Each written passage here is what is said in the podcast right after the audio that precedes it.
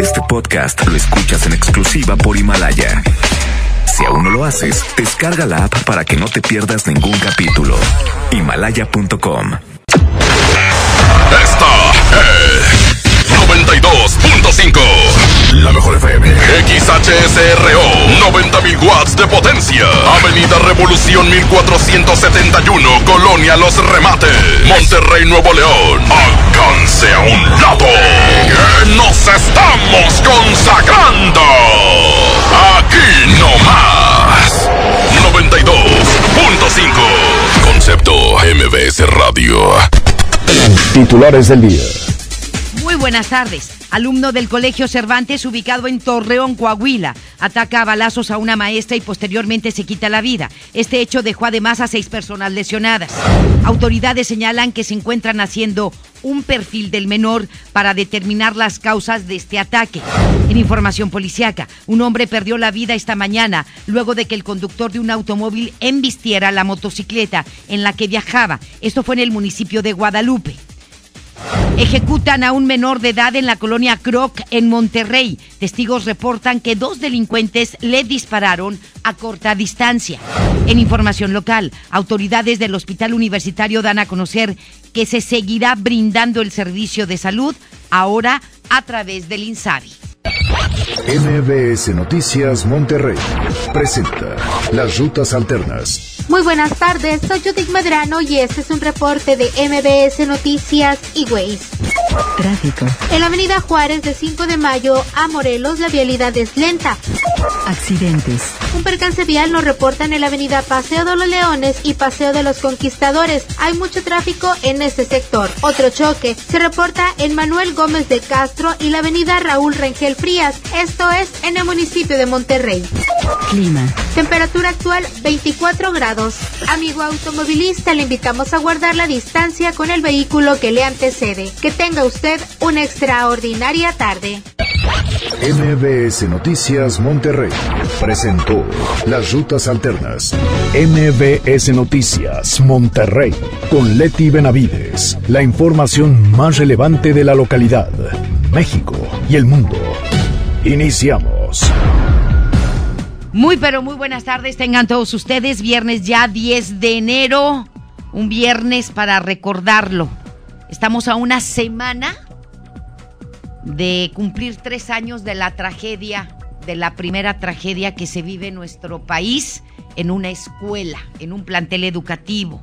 Estamos a tres años, estamos a una semana de cumplir tres años de esta tragedia del Colegio Americano del Noreste, que todos vivimos y que nos dolió profundamente. A una semana justamente se repite la historia, pero ahora en Torreón, Coahuila. Usted ya lo sabe, Hoy en la mañana, un chico de 11 años de edad llega a su colegio, un colegio privado, Colegio Cervantes. Lamentablemente le dispara a varios de sus compañeros, a dos maestros, a un maestro de educación física, el cual resultó lesionado, a su maestra, a la cual mató, y luego él se quita la vida. Nos vamos a enlazar eh, con nuestra compañera Camila, Camelia, Camelia Muñoz, corresponsal de MBS Noticias. Ella nos tiene las declaraciones y todos los detalles más recientes de este caso que vuelve a, conmocionar a todo el país. Es el segundo que se registra en la República Mexicana de esta magnitud. Adelante, mi querida Camelia, muy buenas tardes. Hola Leti, un gusto saludarte y comentarte pues esta información que se, eh, se realizó, se, eh, generó aquí en la ciudad de Torreón pues un menor de 11 años de edad motivado por un videojuego atacó con dos armas de fuego a una maestra de 50 años a quien dio muerte de forma instantánea en el Colegio Particular Cervantes del municipio de Torreón. Disparó también a cinco de sus compañeros y un maestro de educación física. Finalmente, como bien lo menciona, se suicidó. Esto lo informó el gobernador Miguel Ángel Riquelme Solís, quien eh, detalló que los hechos ocurrieron cerca de las 8.40 horas en el colegio particular, a donde llegó el menor con dos armas pidió permiso para ir al baño y al demorarse fue buscado por la maestra quien le disparó al verse descubierto. Escuchémoslo. Aproximadamente a las 8.20 pide permiso para ir al baño. En aproximadamente 15 minutos no regresa el niño del baño. La maestra va a buscarlo y ahí se encuentra con que el niño sale con dos armas. De acuerdo con el mandatario estatal, minutos antes de esta tragedia, el menor dijo a sus compañeros que hoy era el día, como anunciando los hechos. Escuchemos nuevamente las palabras del gobernador Riquelme Solís.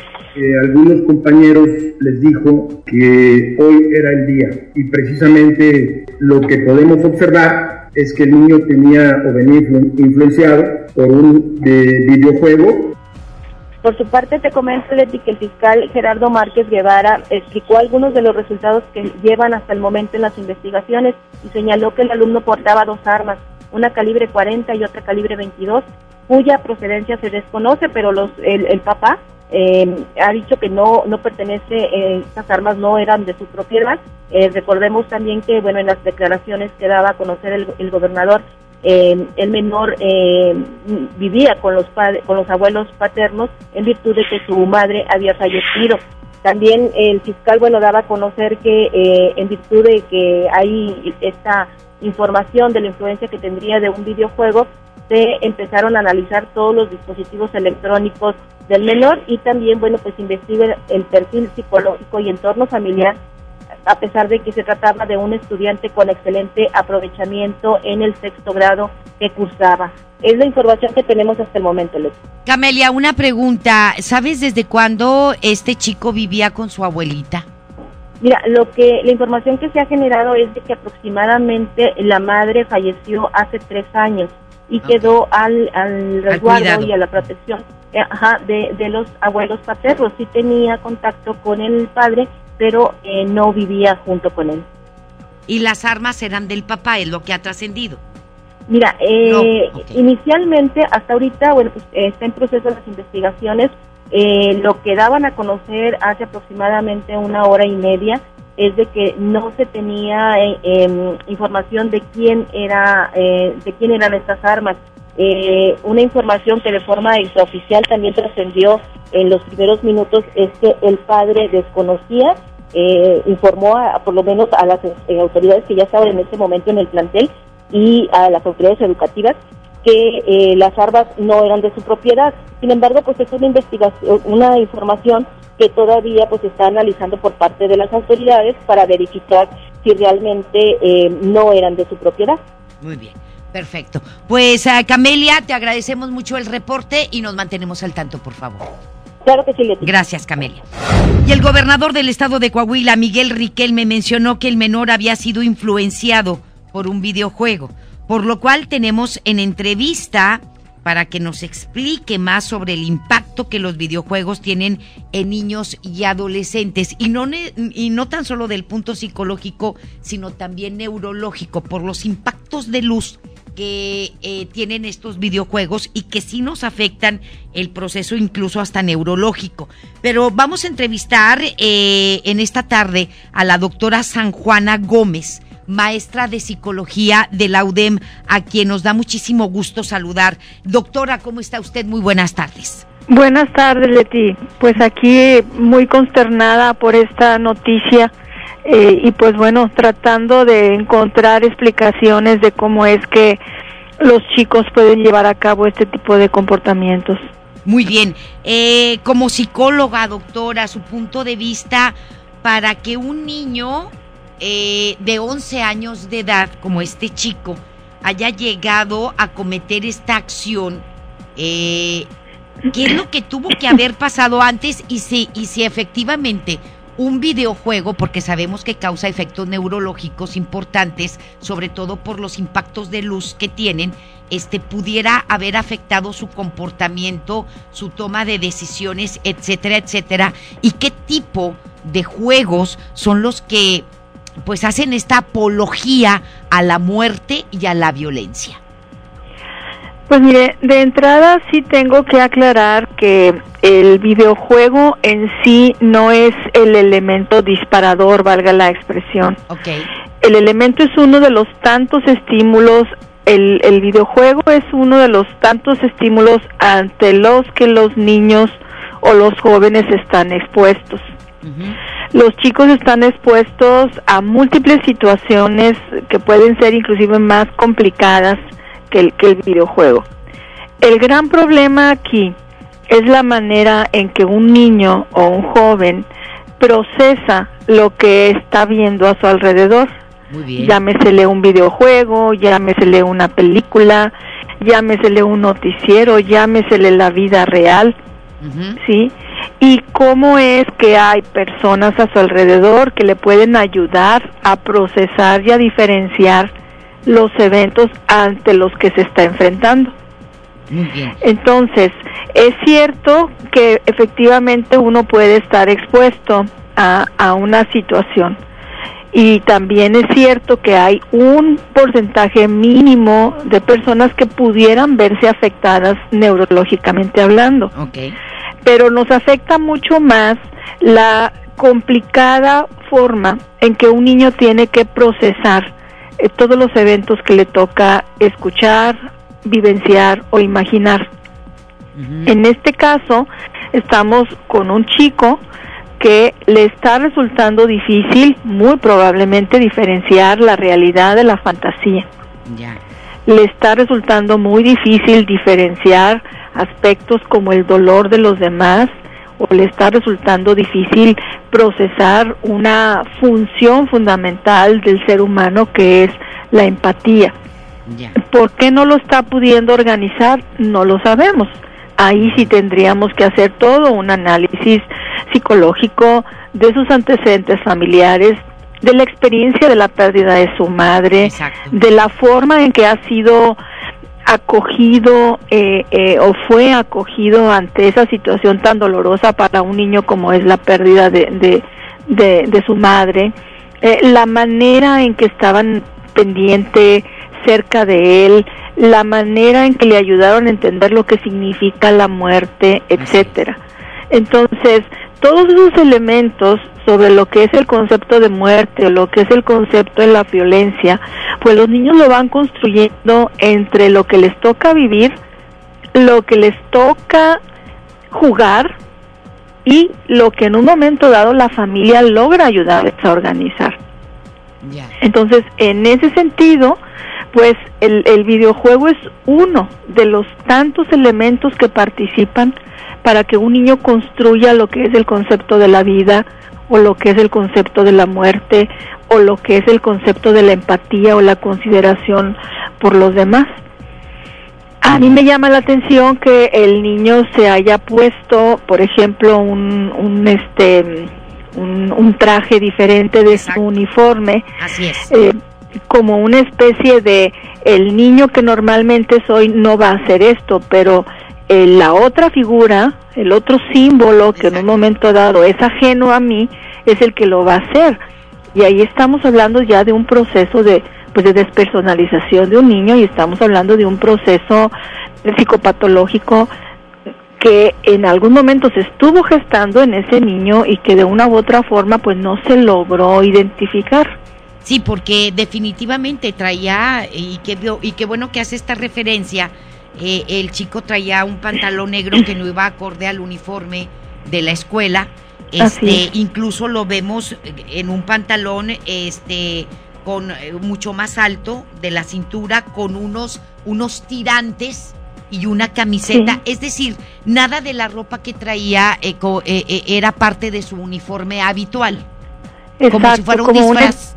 Exactamente, como una diferenciación del niño normalmente que ha convivido y el otro personaje que en este momento me está invadiendo, digámosle así, Ajá. sí, que eh, hasta donde tengo entendido es un personaje de una masacre que hubo en Estados Unidos. Así es.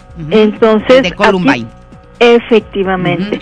Entonces aquí estamos viendo cómo el niño ha sido bombardeado por, por situaciones más allá del videojuego, Ah, ok. Muy bien, ¿verdad? muy bien. Entonces Esa ahí es- posiblemente nunca detectaron eh, esta distorsión que tenía el niño de la realidad y, Así es. y, y- y adoptar y que adoptaba posiblemente otras personalidades, el doblar su personalidad y convertirse en otro para poder cometer este crimen.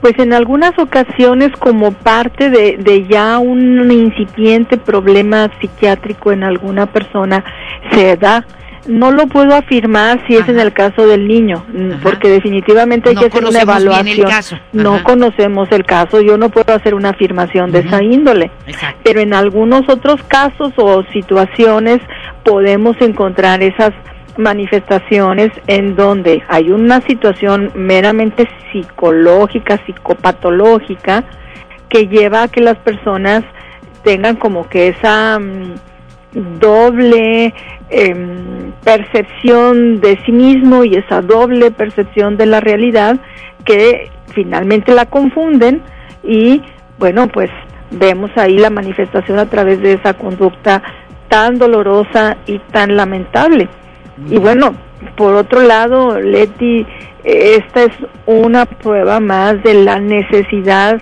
de que dejemos de normalizar la violencia, de que dejemos de pensar que el, el hecho de, de llevar a cabo tanta exposición pues es lo normal y es lo que tendríamos que enfrentarnos pues es- entonces hay que fortalecer a los niños hay que estar cerca con ellos hay que ayudarles a organizar lo que están viviendo pues para que ellos no tengan esos ahora sí que fallos en, en la organización de la percepción de la realidad Definitivamente, definitivamente y estar muy cerca de ellos, platicar mucho con ellos, este, es. hacer un, un contacto incluso hasta visual porque parece que se está perdiendo entre los padres de familia, este, en donde están más absortos a otras cosas en el teléfono celular que a la mirada de sus propios hijos. Pues sí, es muy lamentable ver cómo estos padres se les va el tiempo y la gran oportunidad de disfrutar a un hijo porque le dan una tableta, porque le dan un celular, cuando pudieran en ese rato que están con él, pues bueno, tú qué piensas, tú qué sientes, a dónde vamos, qué te gusta, qué te puedo enseñar, cómo podemos convivir, etcétera, y bueno, pues la tarea hay que hacerla, hay que hacer es. la tarea. Hay que hacer la tarea de padres de familia, que no se nos Es olvide. correcto. Muchísimas gracias, doctora San Juana Gómez, maestra de psicología de la Universidad de Monterrey, de la UDEM. Agradecemos mucho su aportación muy valiosa para nosotros y también para nuestros radioescuchas. Encantada, Leti, para servirles, es un gusto. Gracias, muy buenas tardes. Buenas tardes. Uf, pues sí, sí, sí, sí, sí, sí, cómo nos hemos perdido. Pero bueno, a través de un comunicado, la Secretaría de Educación Pública lamentó profundamente los hechos ocurridos hoy por la mañana en una escuela privada ahí en Coahuila. El secretario de Educación, Esteban Moctezuma Barragán, solicitó a las autoridades locales mantenerlo al tanto del curso de las investigaciones para garantizar el acompañamiento que sea necesario. El titular agre- agregó que durante la próxima reunión general del Consejo Nacional de Autoridades Educativas, la CONAEDEU, eh, CONAEDU, perdóneme usted, CONADEEDU, se abordará el tema de prevención de violencia en la escuela pública y particular también, así como la estrategia de convivencia que se implementa en todo el país. ¿Sí? Prevención de violencia en las escuelas públicas, particulares y la estrategia de convivencia. Apostarle más a la convivencia y no a la violencia, incluso dentro de las escuelas. Vamos a hacer una pausa y regresamos. La información continúa después de esta pausa. Estás escuchando MBS Noticias Monterrey con Leti Benavides. La temporada de frentes fríos ya comenzó y con ella bajas temperaturas y heladas. Puede llover, caer nieve y presentarse frío extremo. Mantente informado de los cambios de temperatura a través de los avisos meteorológicos que emite diariamente la Comisión Nacional del Agua y protégete ante los cambios bruscos y las afectaciones de estos fenómenos. En Conagua monitoreamos de manera constante para emitir avisos meteorológicos oportunamente. Conagua. Gobierno de México. Hace mucho tiempo que el viejo león dejó de moverse, pero tú y yo sabemos que en esta tierra tenemos todo para construir un nuevo Nuevo León. Porque aquí nadie se raja y todos jalan parejo. Porque somos el apoyo de todo México. Porque llevamos la fuerza y el carácter en la sangre. Porque aquí la grandeza es tradición. Y en cada uno de nosotros habita un nuevo Nuevo León. Tú eliges. Viejo León o Nuevo León. Movimiento Ciudadano, el movimiento de Nuevo León. K31.1% informativo. Consulta ram.com.mx. Arranca con todo este año y estrena RAM Pro Master Rapid, la banda de carga más equipada del mercado. Aprovecha últimos días con precios 2019 y estrena la con bono de 16 mil pesos sin comisión por apertura. Tienes hasta el 15 de enero. RAM Pro Master Rapid, tu socio inteligente. Visita tu distribuidor Fiat Chrysler. RAM, a todo, con todo. La Expo Organiza y Limpieza está en Home Depot con la mejor variedad de closets, estantes, cajas y más. Aprovecha el 3x2. Al comprar dos cajas plásticas Sterilite de 5.768 litros, te llevas la tercera gratis. Participa en la carrera Tarahumara 2020. Inscríbete ya en tiendas Home Depot. Home Depot. Haz más. Ahorrando. Consulta más detalles en tiendas. Enero 15.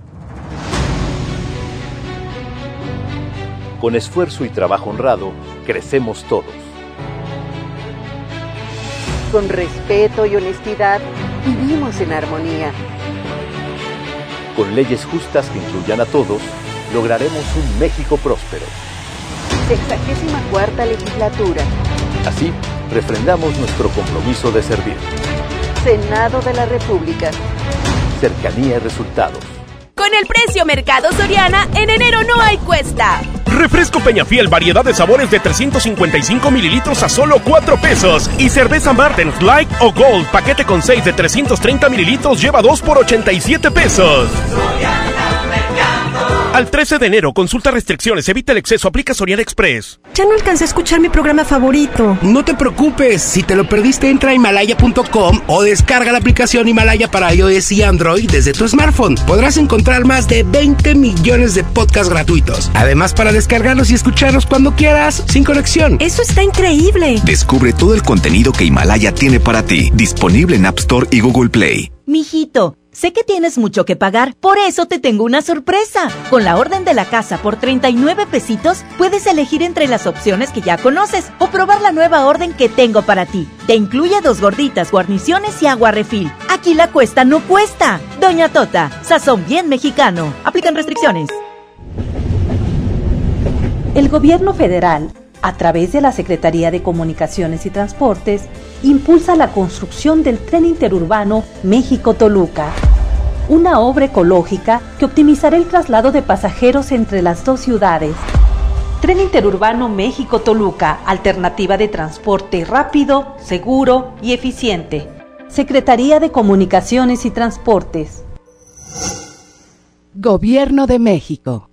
Ahorra como nunca con tu tarjeta Falabella Soriana. Aprovecha descuentos diarios y promociones exclusivas en tus comercios favoritos. Además, acumula puntos dobles en Soriana. Solicítala hoy mismo. Falabella Soriana. Lo que quiero vivir.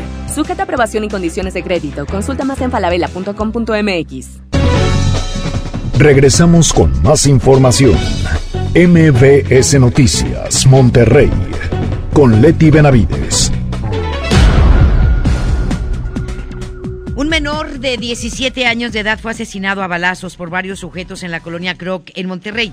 La ejecución fue reportada anoche afuera de la casa ubicada en el cruce de Lázaro Cárdenas y Alfonso Santos Palomo, en el que según relatan familiares de la víctima identificada como Francisco Misael Dávila, él apenas había salido de su casa cuando escucharon las detonaciones de bala, por lo que al salir vieron al menor tirado con varios impactos de bala. Al lugar llegaron elementos policíacos quienes acordonaron el área y confirmaron la muerte de este menor. Según una fuente policíaca, varios sujetos se acercaron a corta distancia de Laura Oxiso y al menos dos de ellos le dispararon. Un hombre fue también asesinado por varios sujetos armados en su casa. En el municipio resultó lesionada, en este hecho, perdón, resultó lesionada su pareja. Esto fue en San Nicolás. La agresión se registró la noche de ayer en la casa ubicada en la calle de Chilpancingo, de Los Bravos y Sierra Madre Sur, en la colonia Vicente Guerrero, a la que llegaron varios sujetos a bordo de dos vehículos, uno en color gris y otro en blanco. Y tras ingresar a la casa comenzaron a disparar contra las víctimas para luego huir. Al lugar arribaron elementos policíacos quienes acordonaron el área y confirmaron la muerte de este hombre, el cual no ha sido identificado. En el lugar también se fue, atend fue atendida pareja, cuyo nombre es Beatriz Elizabeth Sánchez Alvarado, de 49 años de edad, la cual fue trasladada al Hospital Metropolitano con al, al menos dos heridas de bala en el pecho y una en el costado. Trascendió que las víctimas se encontraban acompañadas de otra persona, sin embargo, este salió, eh, esta persona salió ilesa del ataque. Hasta el momento se desconoce cuál fue el móvil de la agresión y asesinato de este hombre en San Nicolás. Un joven que se encontraba en arraigo domiciliario por narcomenudeo fue privado de la libertad y asesinado en Cadereyta. Se dio a conocer que Laura Oxiso, identificado como Enrique Gallego Silva, de 25 años de edad, fue secuestrado de su casa el pasado miércoles, ubicada en la colonia Lomas de San Martín, por varios sujetos armados. Luego de haber sido buscado por sus familiares, una fuente policíaca informó que las tías de Laura Oxiso dieron con el cuerpo de Gallego Silva en un monte cerca de su casa, el cual presentaba el cuerpo de este hombre impactos de bala en la cabeza. Hasta el momento continúan realizando las investigaciones correspondientes sobre el móvil de esta ejecución. Y justamente el vicefiscal Luis Enrique Orozco habló de estos casos que le acabamos de comentar. Deni Leiva nos tiene todos los detalles. Adelante, mi querido Deni, buenas tardes. Muy buenas tardes, mi querida Leti. Luego de que ayer se registraran cuatro ejecuciones en la entidad, el vicefiscal del Ministerio Público, Luis Enrique Orozco, detalló que estos hechos no están vinculados entre sí, pero añadió que el común denominador en estos casos es el consumo y venta de narcóticos. El funcionario de la Fiscalía reveló la existencia de nuevas células criminales autodenominadas como independientes, sin relación a los cárteles que comúnmente operan en la entidad. Estos grupos serían más difíciles de combatir debido a un mayor número de personas y estarían relacionadas al tráfico de drogas, secuestro y cobro de piso. El vicefiscal indicó que estos grupos podrían estar detrás de varios hechos violentos registrados en los últimos días. Vamos a escuchar. Eh, novedoso aquí o distinto a situaciones previas de, años eh, anteriores en eh, la existencia hoy de grupos llamados así, autodenominados incluso independientes, es decir, que no están orientados a los principales cárteles que se dedican al tráfico de drogas y actividades como el secuestro o cobro de piso. Hoy día ese fenómeno es mucho más eh, latente que en el pasado y de alguna forma obviamente genera reacciones de parte de los eh, cárteles eh, que se dedican también a este tipo de actividad. Pues bueno, en términos generales esta es la motivación que encontramos entre los eventos reportados el día ayer y que han sucedido incluso también en, en estos días, primeros días del año. Leti y en más información de seguridad, Luis Enrique Orozco también ofreció detalles con respecto a un hombre de 21, de 21 años identificado solo como Abraham Rodrigo, el cual fue detenido en días previos tras arrojar gas pimienta al interior de un centro comercial en el primer cuadro de la ciudad se indicó que el sujeto fue imputado por el delito de terrorismo y podría enfrentar una pena de hasta 30 años de cárcel. De momento ya fue internado en el penal de Apodaca, donde está siendo investigado por su posible participación en otros hechos que se registraron en diferentes establecimientos comerciales. Vamos a escuchar a Luis Enrique Orozco. Se obtuvo una orden de aprehensión, se ejecutó ya eh, una orden de aprehensión contra una persona, por una persona del sexo masculino de 21 años eh, de edad que eh, teníamos reporte y denuncias de su incursión en distintos centros eh, comerciales eh, con eh, el ánimo de arrojar gas pimienta o gas lacrimógeno a la ciudadanía que se encontraba en esos centros comerciales, que ya se ejecutó, ya a esa persona ya se le imputó el cargo de terrorismo. Tenemos identificado por lo menos ocho casos en los que esta persona haya podido participar. Determinaremos si, si así fue, obviamente por los conductos legales, así es, pero que se tiene en cuenta pues el ánimo de causar terror en la población a través del uso de agentes químicos o tóxicos Unidos mi querida Aleta, así la información en materia de seguridad. Seguiremos al pendiente de más información. Muchísimas gracias, mi querido Denny. Buenas tardes. Buenas tardes. Y un hombre resultó con una herida de bala luego de que varios delincuentes lo atacaron para poder robarle su camioneta. Esto fue en Monterrey. El hecho se registró la noche de ayer en el cruce de Paseo del Acueducto, en la colonia Paseo Residencial, en donde los sujetos cerraron el paso a la víctima con dos vehículos. Tras esto, uno de los delincuentes armados se bajó de uno de los carros para acercarse al afectado y tratar de bajarlo de su camioneta mientras le apuntaba. Sin embargo, la víctima se resistió a ser robado, por lo que el sujeto le disparó al conductor en la pierna izquierda para hacerlo bajar de su automóvil. Tras esto, los delincuentes lograron despojar de su camioneta lesionado y así huyeron. La víctima fue identificada como Antonio, de 46 años de edad. Él fue atendido por paramédicos de la Cruz Roja, los cuales lo trasladaron a un hospital privado. Un hombre perdió la vida luego de que la motocicleta donde viajaba fue impactada por otro vehículo en el municipio de Guadalupe. El hecho se registró la tarde de ayer en la avenida Pablo Olivas, en la colonia Rincón de Guadalupe, en donde Laura Oxiso se encontraba a la espera de luz verde de un semáforo cuando repentinamente fue impactado por la parte posterior de un automóvil, provocándole que saliera proyectado varios metros. También se dio a conocer que luego del choque la motocicleta del fallecido fue arrastrada varios metros por el carro, además de quedar incrustada en la parte frontal del vehículo. Al lugar arribaron elementos de la Cruz Verde, quienes confirmaron la muerte de este hombre. Eh, señalaron que tenía aproximadamente entre 40 y 45 años de edad, además de mencionar que el occiso tuvo una muerte instantánea. En el lugar fue detenido el conductor del vehículo, quien declaró a las autoridades que no vio al motociclista. Lo que se sabe es que iba manejando a exceso de velocidad. Y el gobierno del estado, en otra información, a través de el secretario general de gobierno Manuel González, indicó que mañana va a viajar hasta la ciudad de San Diego, California, en los Estados Unidos, para presentar el programa penitenciario en el estado de Nuevo León. Aseguró que esta presentación en la conferencia de la Asociación Internacional de Prisiones y Correccionales es para mostrar a otras naciones cómo fue que la administración estatal logró resolver el tema de los penales en la entidad. Aseguró que la clausura del expenal del Topo Chico y la ampliación del penal de Apodaca son un ejemplo a nivel internacional acerca de lo que pueden hacer otras naciones para resolver los problemas en sus centros penitenciarios. Bueno, pues nosotros vamos a, platicar con en el foro ese internacional de sistemas penitenciarios nuestra historia.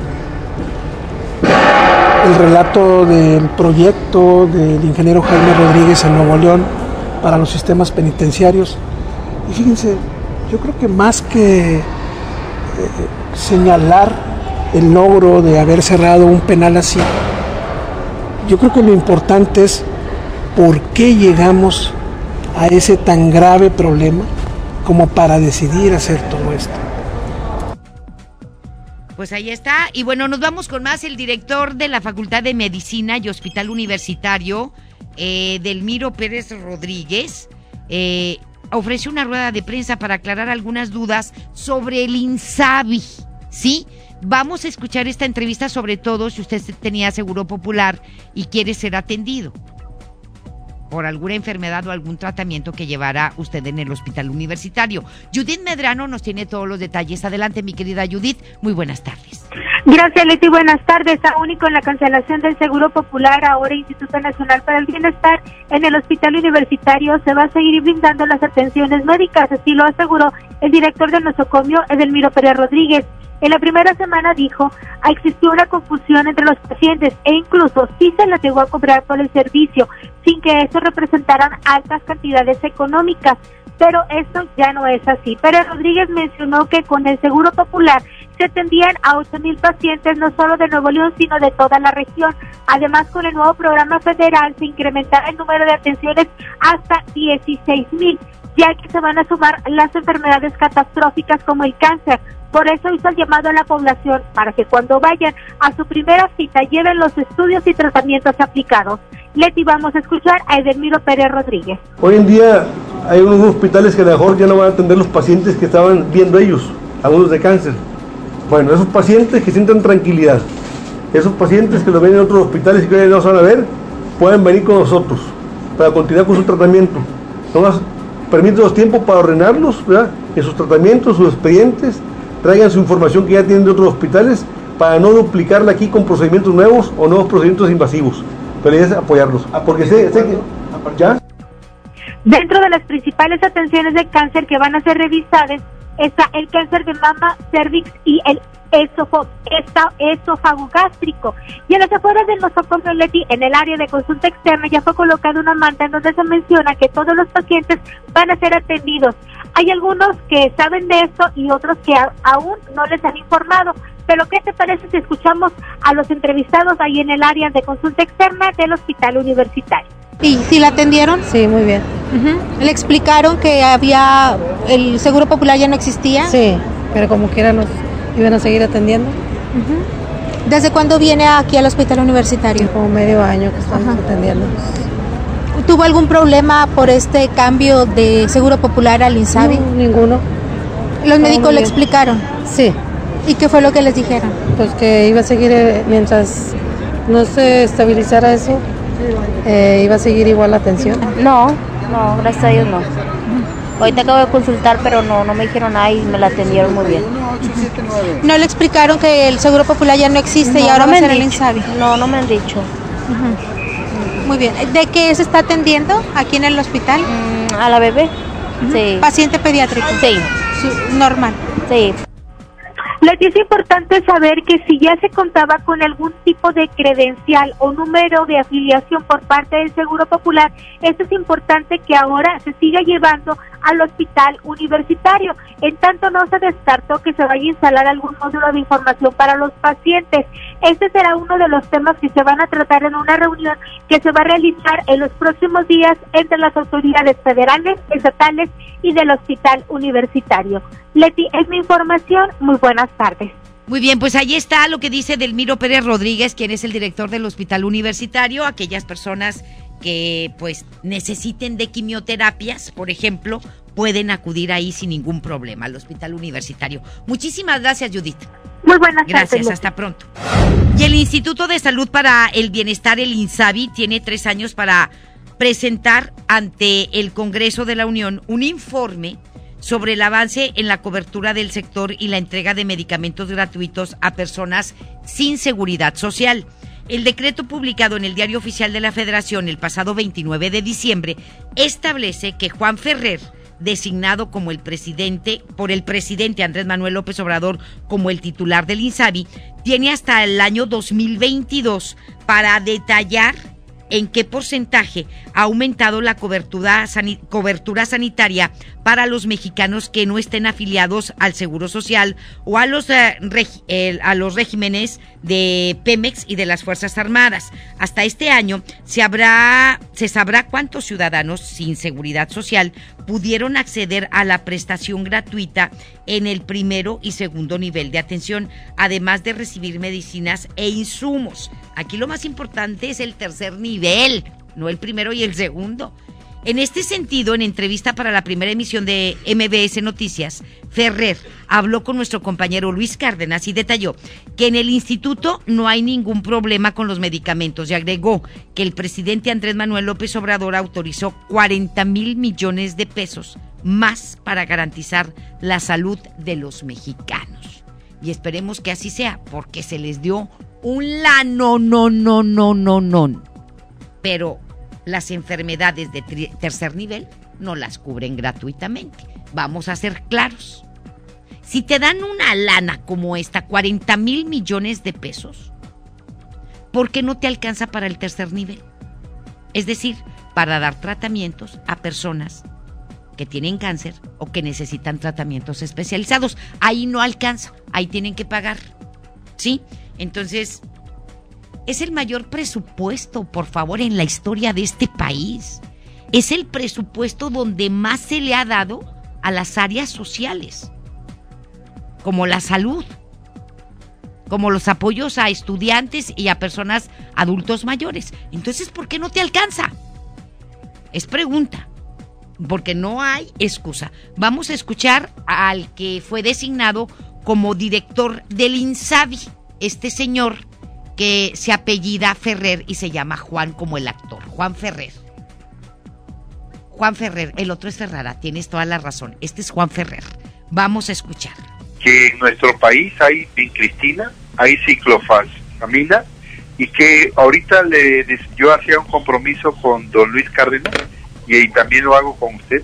Ahorita mismo en que yo cuelgue, si me da su teléfono, yo le informo a usted qué está pasando, pero el medicamento, si no lo tiene, y aunque no lo tuviera el estado de Oaxaca, y lo solicita, nosotros se lo podemos mandar y se lo damos porque todo esto se cubre a través necesidad, de necesidades programadas.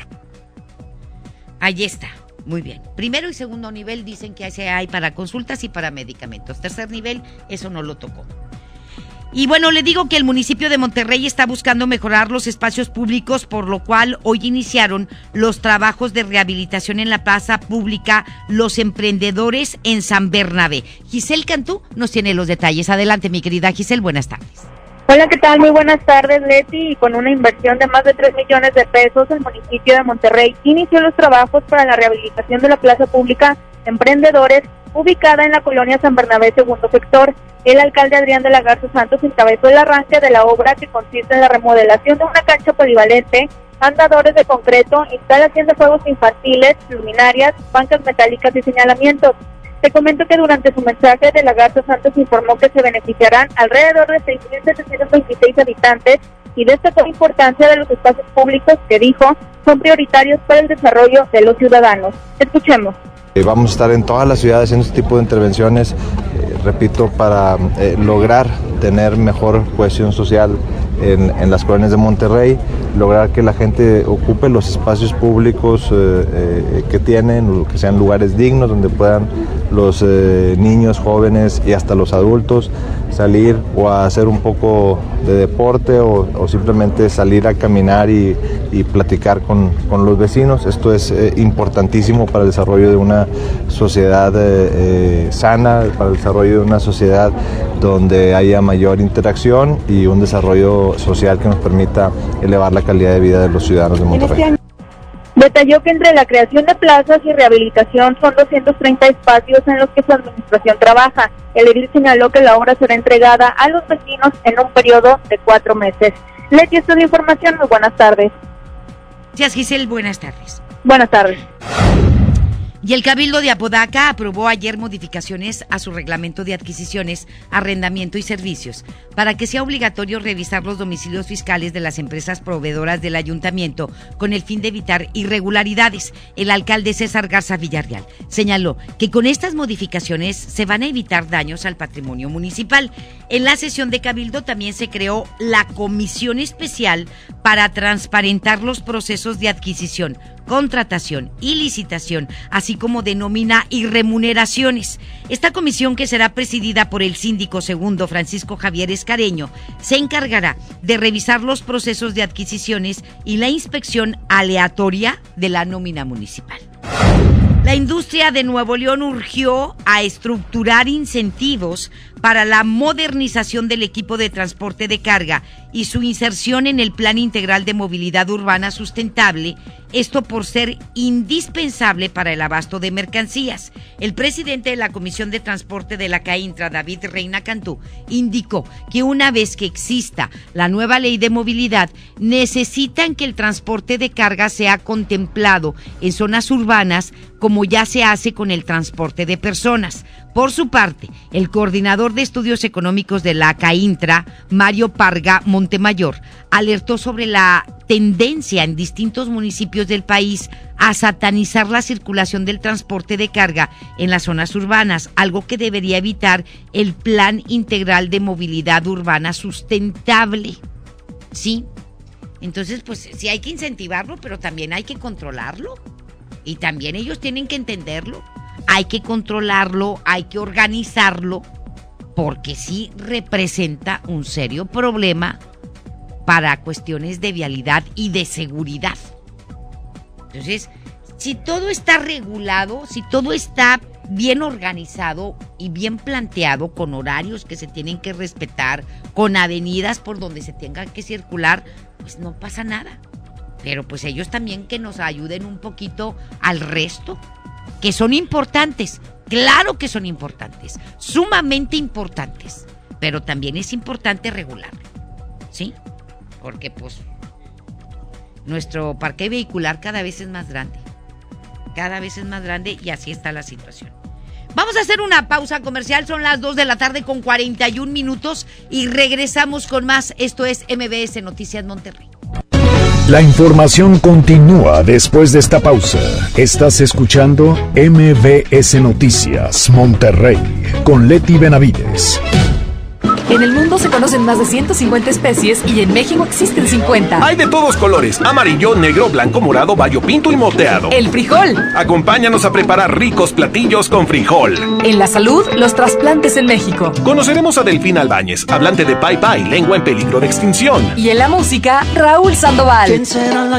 Domingo 12 de enero, en la Hora Nacional, con Patti Velasco y Pepe Campa. Esta es una producción de RTC de la Secretaría de Gobernación. Gobierno de México. Si no puedes guardar un secreto, entonces Huatulco y Puerto Escondido son para ti. Bienvenidos todos los indiscretos, porque son los responsables de que el mundo se exprese tan bien de nosotros. Gracias a ustedes, todos hablan de las olas perfectas de Puerto Escondido, de la certificación de Huatulco como uno de los dos lugares del mundo con las mejores playas, de la gastronomía, de la calidad y el lujo de nuestros hoteles y restaurantes, de nuestros campos de golf y de todos los secretos que encierran nuestros destinos. Oye, ¿te digo un secreto? Ven a Huatulco y a Puerto Escondido. K31.1% informativo.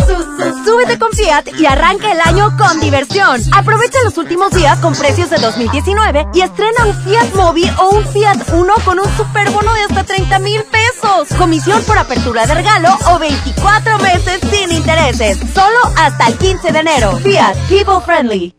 En Soriana Hiper llegaron las re rebajas, con remates únicos en pantallas, línea blanca, electrodomésticos, ropa y mucho más, con rebajas de hasta 50% de descuento. No lo dejes pasar. En Soriana Hiper, ahorro a mi gusto. Hasta enero 20, aplican restricciones.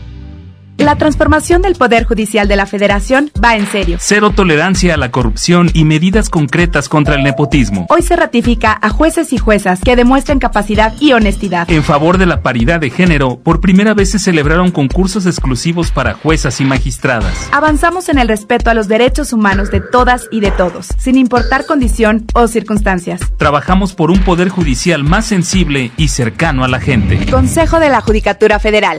El poder de la justicia. Con Goner, el auxilio está en camino. Si olvidas las llaves dentro de tu auto, se te poncha una llanta, te quedas sin gasolina, si tu auto no arranca o si necesitas una grúa, solo compra un acumulador Goner, que incluye auxilio en el camino sin costo en tu establecimiento más cercano o llama al 01800 baterías.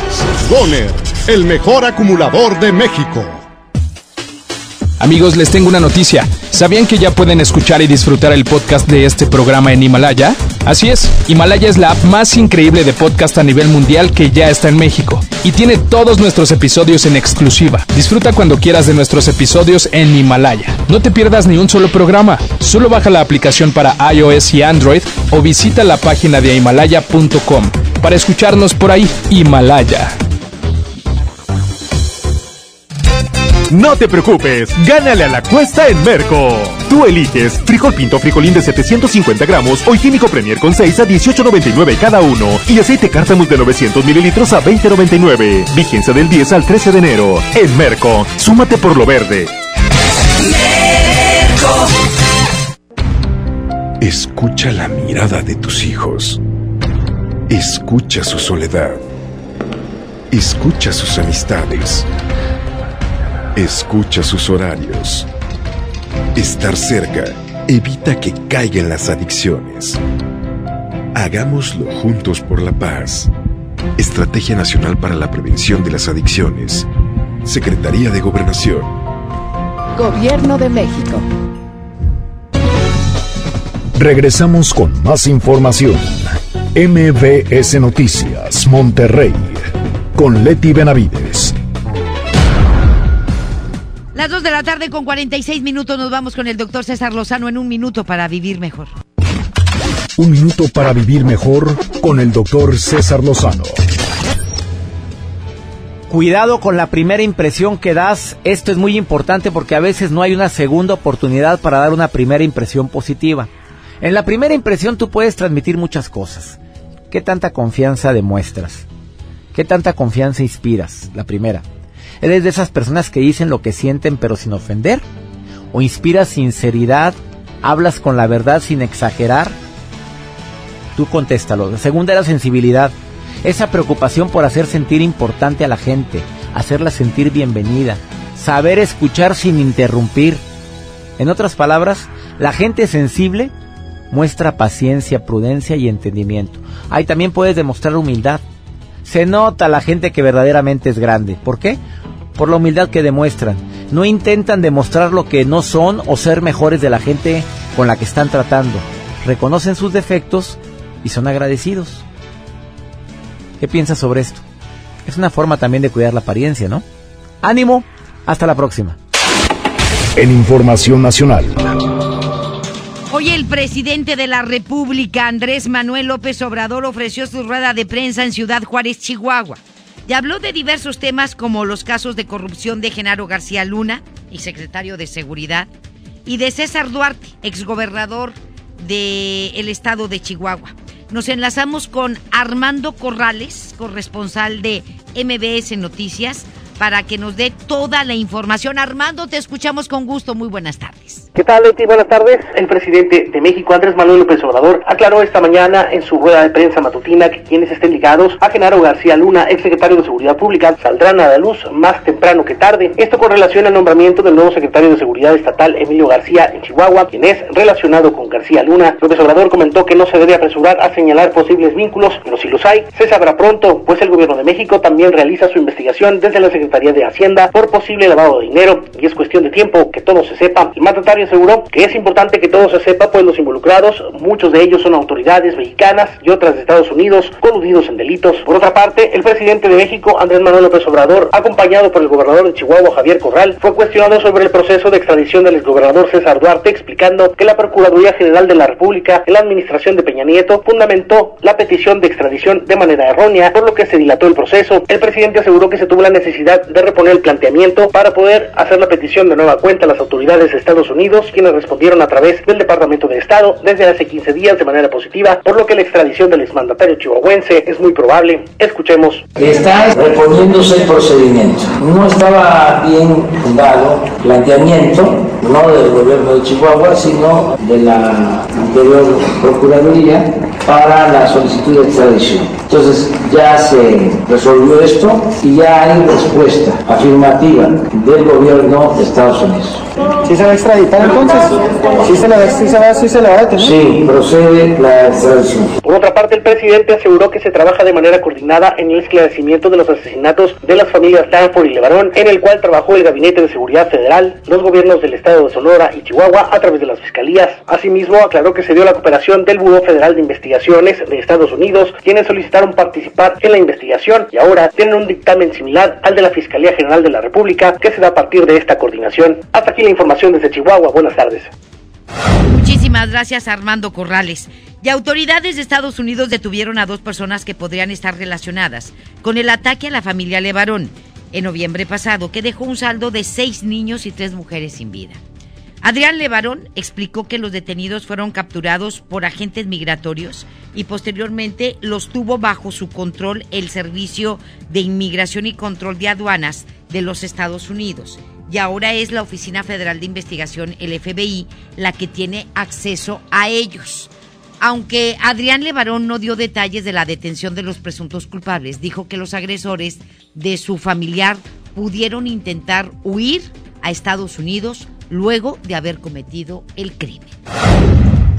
Y el grupo de senadores del Partido Acción Nacional informó que el Poder Judicial admitió la demanda que presentó contra la elección de Rosario Piedra como titular de la Comisión Nacional de Derechos Humanos. Ante esto, los panistas en el Senado indicaron que de esta forma continúan dando la batalla jurídica contra la elección fraudulenta de Piedra Ibarra como presidenta de la Comisión Nacional de Derechos Humanos. Con este recurso, los senadores blanqueazules exponen que en dicha elección, por cédula, hubo actos y omisiones por parte de la mesa directiva, de su presidenta, así como de la mayoría de los integrantes del Pleno del Senado de la República. Cabe mencionar que el propósito de Acción Nacional es que se anule la elección de la actual presidenta de la Comisión Nacional de Derechos Humanos por incumplir la condición constitucional de reunir dos tercios de la votación, ya que se registraron 76 de 114 votos a favor de Piedra Ibar. Entre ahí no hay este austeridad republicana, ¿verdad? No, no, no, la señora ahí no ha hecho nada, ni creo que lo haga, ¿eh? Sí, y si hace las cosas igual que el resto de sus compañeros del gabinete con las patas, pues imagínese usted.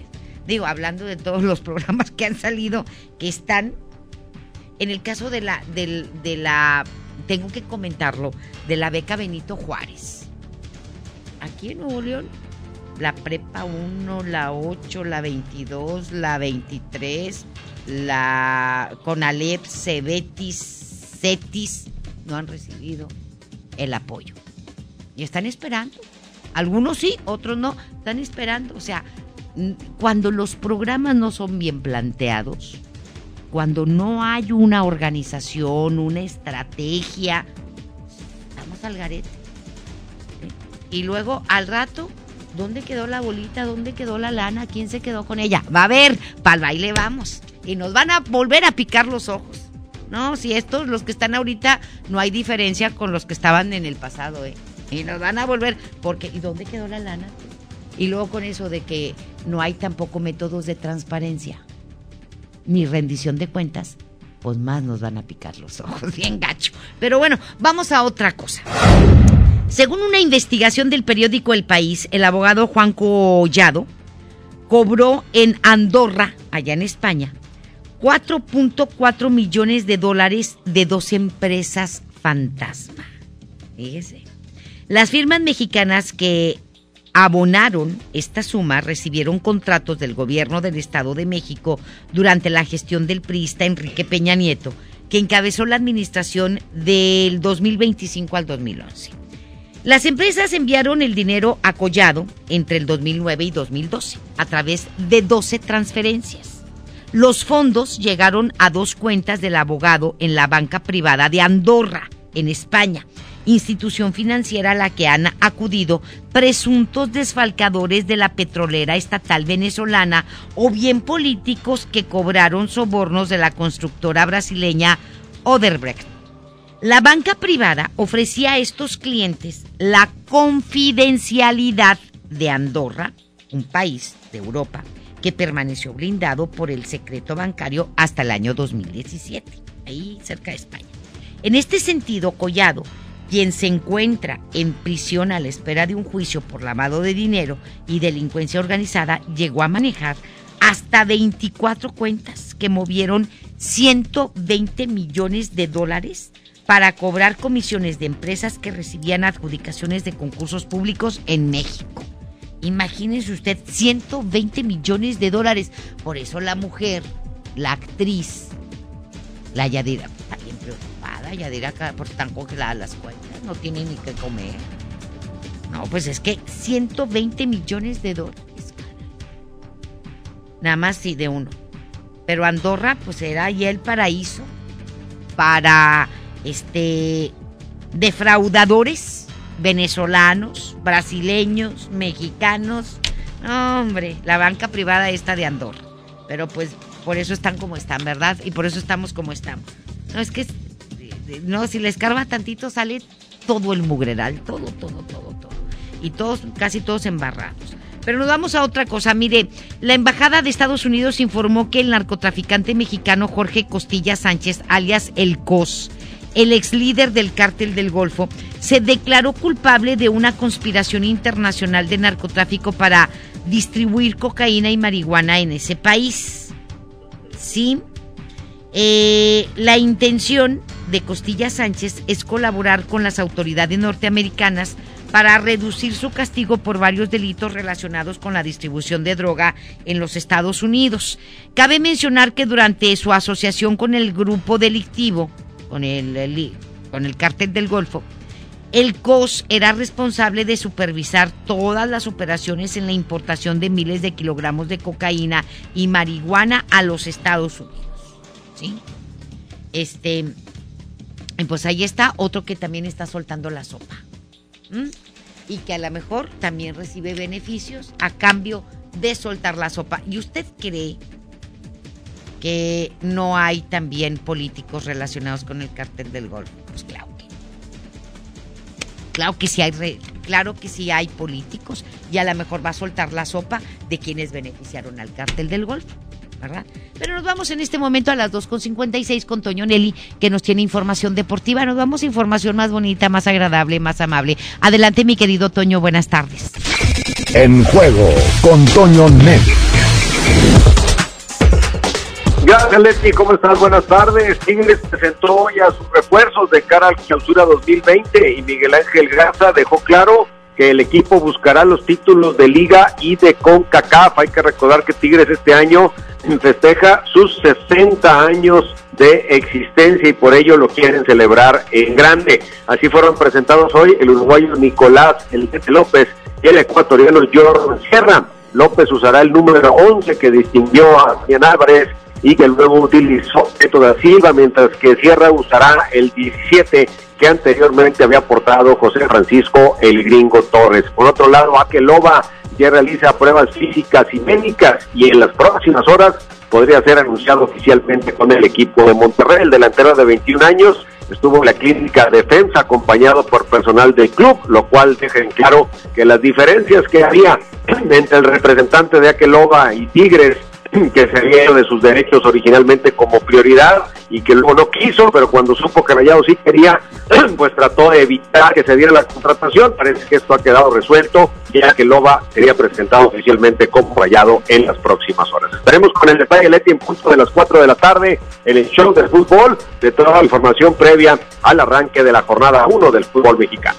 Muchísimas gracias, mi querido Toño. Te mandamos un abrazo con mucho cariño y estaremos al pendiente a las 4 de la tarde a través de la mejor la 92.5. Gracias, Leti. Gracias, bonito fin de semana. Ya nos vamos, bonito fin de semana también para todos ustedes, de parte de todo el equipo de MBS Noticias Monterrey, de Ceci Rodríguez, la directora general, también de nuestro compañero Jorge Mascorro en la producción de mis compañeros Judith Medrano, Giselle Cantú, de eh, Marlon Pérez, de David Ramos, de Denny Leiva y por supuesto de Pedro Sebastián. Muchísimas gracias por acompañarnos y lo esperamos el lunes, como siempre, a las 2 de la tarde y el domingo a las 11 de la mañana en Retos. No se lo vaya a perder a través de la mejor la 92.5. Gracias y buenas tardes. Esto fue MVS Noticias Monterrey con Leti Benavides. Los esperamos en la próxima emisión o antes, si la noticia lo requiere. Este podcast lo escuchas en exclusiva por Himalaya. Si aún no lo haces, descarga la app para que no te pierdas ningún capítulo. Himalaya.com